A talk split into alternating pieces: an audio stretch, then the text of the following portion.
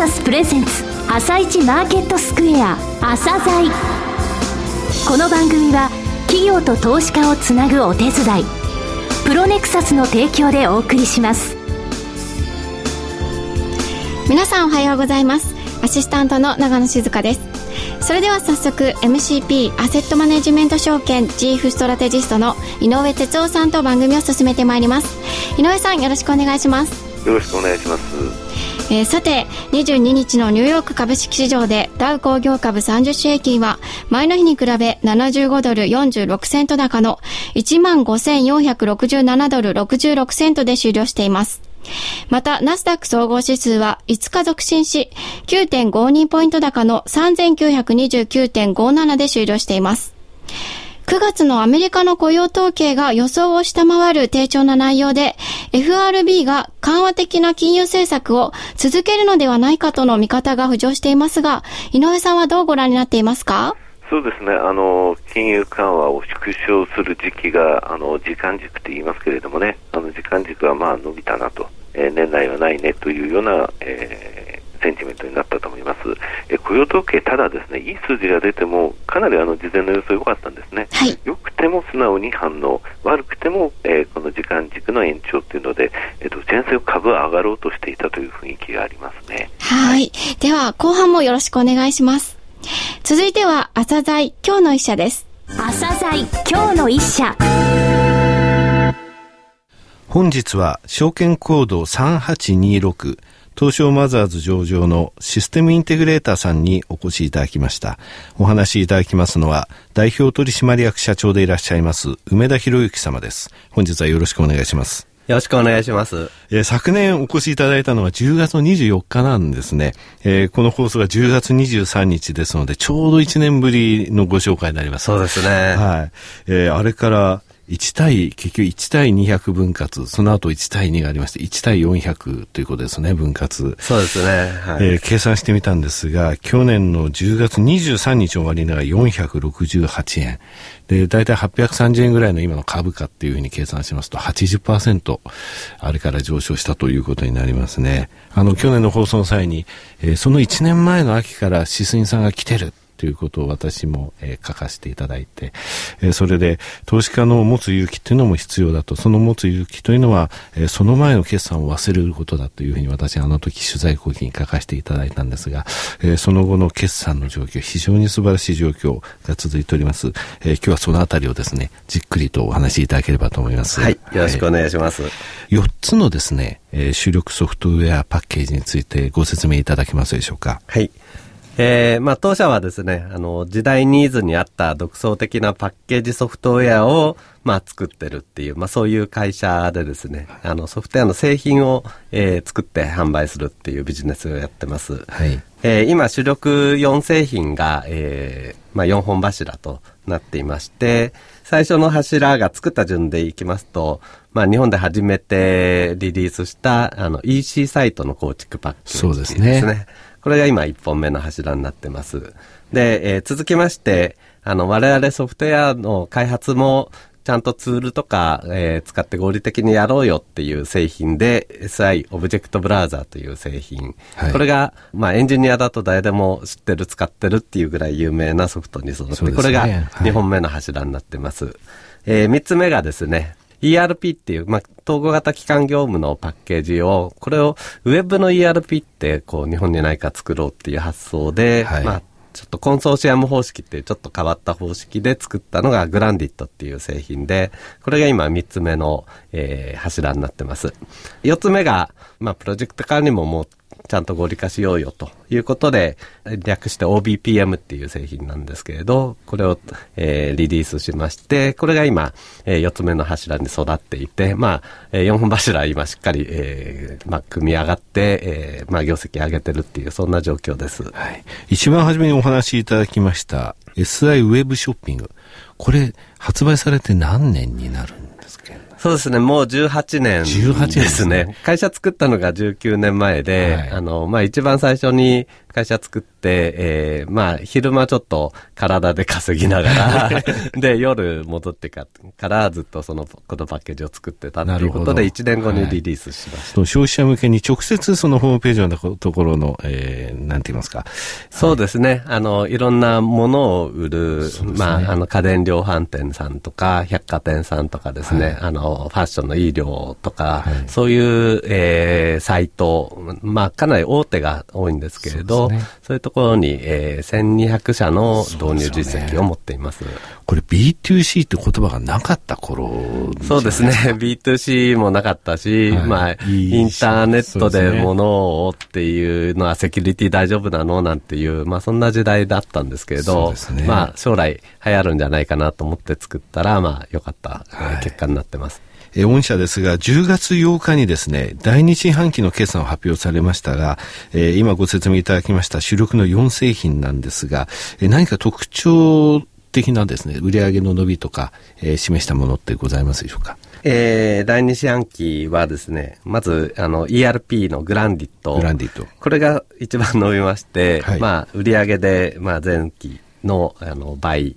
で、えー、利益でもまあ86%の増加ということで、はい、まあこれが一番伸びた。すごいですね。はい、えー、もう一つが、あの、OBPM っていうプロジェクト管理の製品で、はい、えー、こちらもですね、まあ、売上で26%増ですけれど、はい、まあ、利益では、えー、90%増ということで、こちらも大幅に伸びてます、はい、あの全体として非常に順調な業況だと思うんですけれども、第一クォーターの時ににですね、中間期、いわゆる第2クォーターの数字、情報修正されましたですよね。はい。はい。で、御社のですね、決算の特徴なんですが、ばらつきがあまりないんですよね。そのため、アナリストもですね、投資家も非常に読みやすいと言いますか、えー、この第2クォーターの数字を見ますと、今期についても、えー、御社言われている数字はできるんではないかなって、その角度は高まったなというような、えー、印象を持ちます。そうですね。実は以前は相当ばらついててですね、4年前にこの OBPM っていうプロジェクト管理の製品を自社導入して、はい、そうすると、これはすごく管理きちんとできるソフトなんで、はい、これを入れて定着したことが、あの、そういうばらつきをものすごい減らしましたし、それからプロジェクトをみんな成功させるっていうようになって、これがグランディットの利益伸びたっていうのにも寄与してるって形になってます。非常に面白いお話ですね。はい。これでですね、3期連続国決済になりますと、ROE の3期、3期の平均ですね、これ15%を優に超えてくると思うんですね。で、これあの3期がの平均の数字ってやっぱり外国人投資家非常によく見てるんですよ。でこれ15%超えてきますと、えー、3600社ぐらいのうちですね、上位300社に入ってくるんですね。えー、第2クォーターまでの今の決算を見ますと、来年、今期が終わった後ですね、えー、その ROE というの3期という点でも注目されるというふうに思いますので、外国人の投資家、いろいろと引き合い来るかもしれませんので、ご対応の準備された方がよろしいかもしれませんね。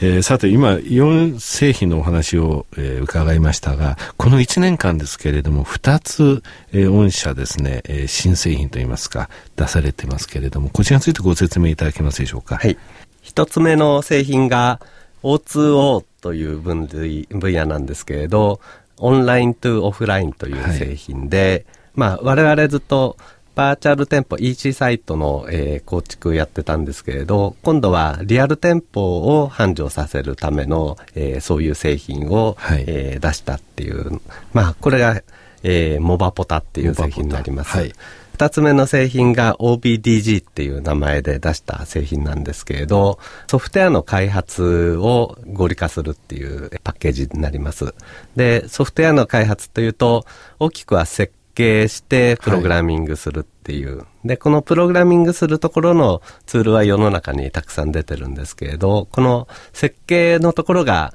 相変わらずワードとかエクセルで世の中、まあ世界中でそういう使い方をしてるところを、はい、ここなんとかシステムで合理化しようっていう、ちょっと新しい画期的な製品を、はい、えー、出しました。ソフトウェアの設計の部分を、あの非常に時間を短縮させる、えー、ための効率的なソフトだということですね。はい、そうです。はい。えー、御社からですね、メールマガジン私いただいてるんですが、こちらのリスナーの方もあの、ホームページに入っていきますと登録できるんですよね。はい。はい。この中であの社長の言葉とかですね、えー、それからあのソフトをお使いになられている企業さんの紹介とか、えー、とても面白いんですが、この中で東証2部上場について触れられてたことがありますけれども、ここについてちょっと教えていただけますでしょうか？はい。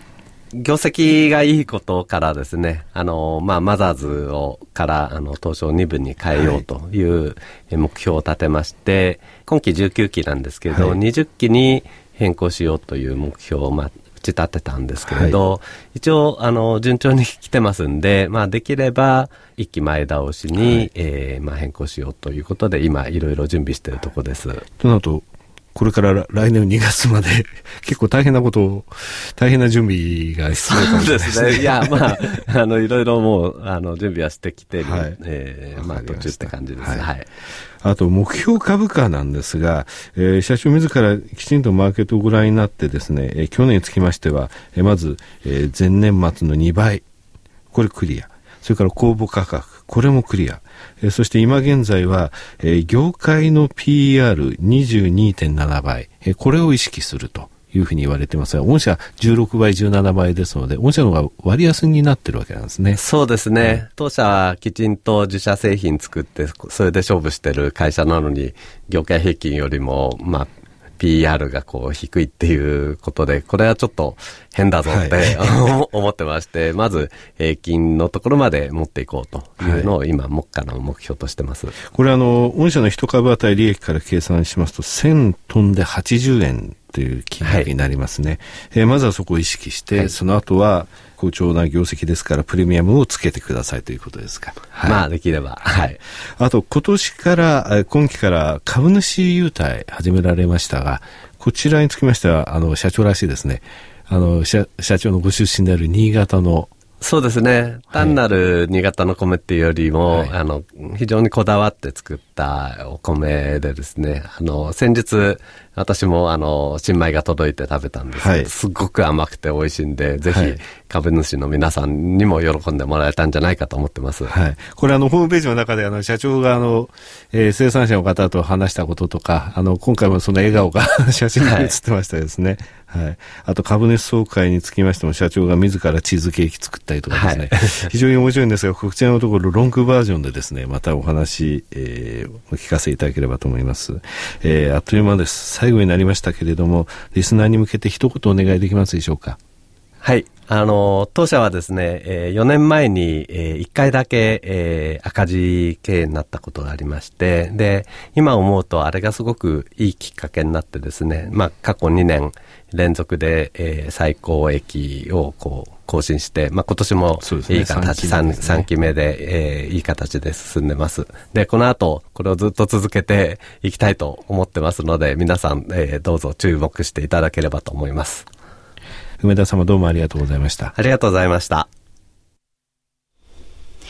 なお、今日の一社のロングインタビューは番組ホームページからお聞きいただけますが、さらに井上さんにシステムインテグレーターについてお話しいただきます。はい、あのシステムインテグレーターさんですね、あの朝材に出ますという告知を朝材のところで出したら、昨日すごい出来高になってましたね、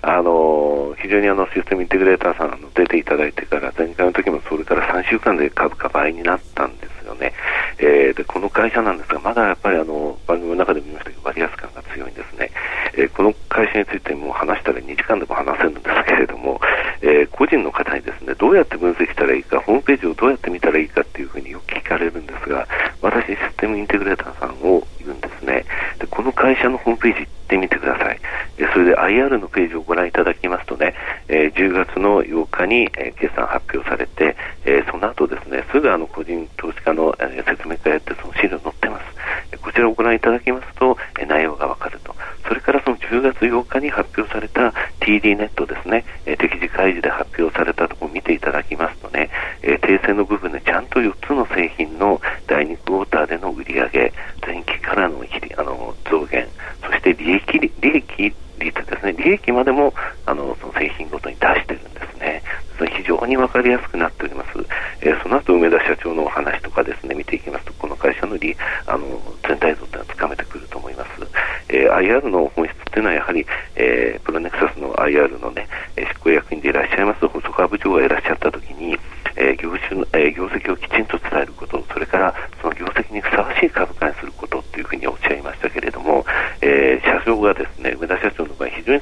えー、株価っていうものが意識されてるんですね、アメリカの経営者のようにやっぱり意識されてます、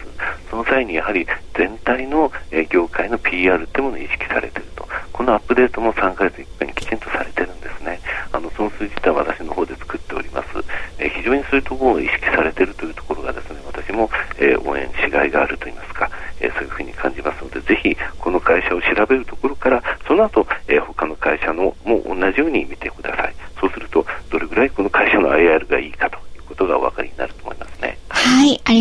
いました。それでは一旦ここで CM です。企業ディスクロージャー IR 実務支援の専門会社プロネクサス上場企業のおよそ6割2200社をクライアントに持つこれはアジア証券印刷の時代から信頼と実績を積み重ねてきたからこそさらにプロネクサスが目指すのは企業と投資家をつなぎ日本の株式市場を活性化させることですプロネクサス私たちは個人投資家の皆さんを応援します井上哲夫今日のストラテジーそれでは井上さん、後半もよろしくお願いします。はい。井上さん、今日はここで一つお知らせがあるんですがよろしいでしょうか？ね、はい、お願いします。はい11月の23日土曜日、浜松町駅の近くにあります、株式会社プロネクサス本社5階セミナールームで、第2回朝鮮 IR スペシャルセミナーを開催します。このセミナーに抽選で100名様を無料でご招待します。応募方法など詳しくは番組ホームページに掲載しておりますので、番組ホームページをご覧の上、ぜひご応募ください。はい。あの、ラジオ日記のホームページのですね、イベント、セミナーのところにも、えー、で入っていけますので、はい、えー、第2回目ですね、4月に行った際には、あの、最後も入れない状態になってしまってご迷惑かけました。えー、早めにですね、えー、申し込んでいただければと思います。ただ、抽選なんですよね。はい。これ ROE のですね3期平均の上位300社のランキングシートもお渡ししますので、えー、3600社見るの大変ですがその300社のところをそのあまずこのホームページ見てみようという気持ちになっていただければというふうに思いますね。はい、はい、ぜひご応募ください。えー、えー、マーケットの方のお話しますとアメリカの方なんですけれども、えー、非常にいい状況に入ってます、えー、10月のこの、えー、財政の話が終わって11月の需給のいいところまで、えー、つなげられるという状況に入っていることは確かですね。それから、えー、10月8日からの上昇率を見ますとダウが4.7%、えー、一方でナスダック6.4%上がってるんですね、えー、これはですねちょっと出遅れ感がナスダックそしてアッププルが大きいですね、えー、昨日は下がりましたがそれまで9連投日米ともにボラティリティの高い銘柄たちが相場、を牽引しています日本の場合はそれはソフトバンクですね。昨日もソフトバンクの強さっていうものが途中から指数を打ち上げた。え信用につきましてもですね、うまく回転が効いてますので、え日中はソフトバンクの動きっていうのも一つ、えー注目していただければと思います。はい、えー、今日もありがとうございました。また来週もよろしくお願いします。この後は東京市場の寄り付きです。朝鮮この番組は企業と投資家をつなぐお手伝いプロネクサスの提供でお送りしました。